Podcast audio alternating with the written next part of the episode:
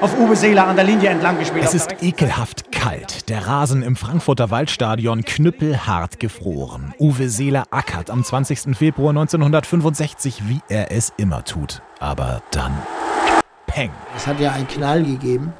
Ich hatte gedacht, dass da hinten ein Elefant mich getreten hatte. Da habe ich ehrlich gedacht, es wäre vorbei. Die rechte Achillessehne durchgerissen. Uwe Seeler und seine Frau Ilka sind gleichermaßen entsetzt und mit ihnen tausende Fans. Die Karriere des Hamburger Idols vorbei. Damals bedeutete so eine Verletzung wenigstens normalerweise das sichere Karriereende. Aber wir haben es ja Gott sei Dank gut durchgestanden. Flanke auf Seeler. Nach nicht einmal einem halben Jahr klebt Seeler sich dicke Streifen Klebeband um seinen Knöchel, zwängt seinen rechten Fuß in den schwarzen Stollenschuh und schießt Deutschland zur WM 1966 aus Hamburg hat das Tor erzielt. Dass Uwe Seeler nach seinem Achillessehnenriss zurückkommt, liegt an seiner Frau, die ihm Beine macht, wie immer. Das hört er sich lächelnderweise an und dann äh, sagt er, gut, nächsten Sonntag spielst du. Die hat immer gesagt, na so schlecht warst du heute. Die hat nie gesagt, du Mensch, heute warst du aber gut. Ilka also treibt Uwe Seeler nach der Verletzung an. Und dann hat er noch was von seinem Vater Erwin geerbt. Die Leidenschaft des Arbeiters und ein paar Lebensweisheiten. Er hat wenig gesprochen, aber die Worte, die er gesagt hat, die haben also gesessen. Vor allem die hier. Der Schönste auf der Welt ist es,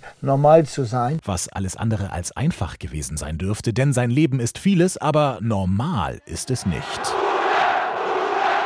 Für die deutsche Nachkriegsgeneration wird er zum Helden, auch weil er sich benimmt wie einer von ihnen. Vielleicht war es eben so, dass ich zu jeder Zeit immer der gleiche geblieben bin.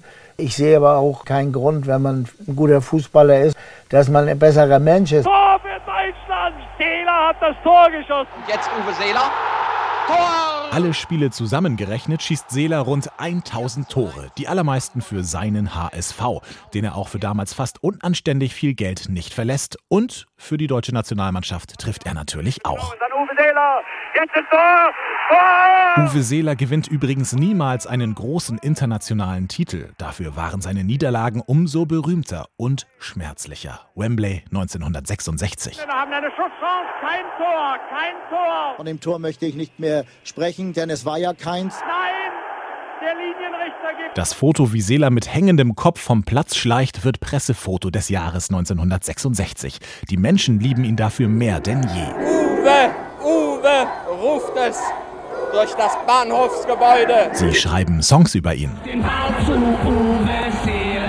Er pfeift sich durch Werbespots für Rasierwasser.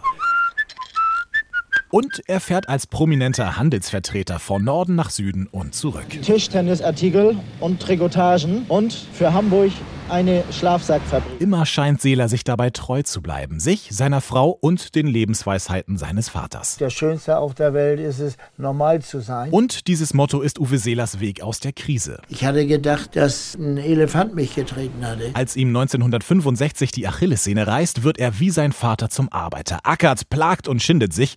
Und kurz darauf ist er dann wieder der gefeierte Fußballarbeiter, mehr als sieben lange Jahre lang. Und irgendwie ja auch bis heute.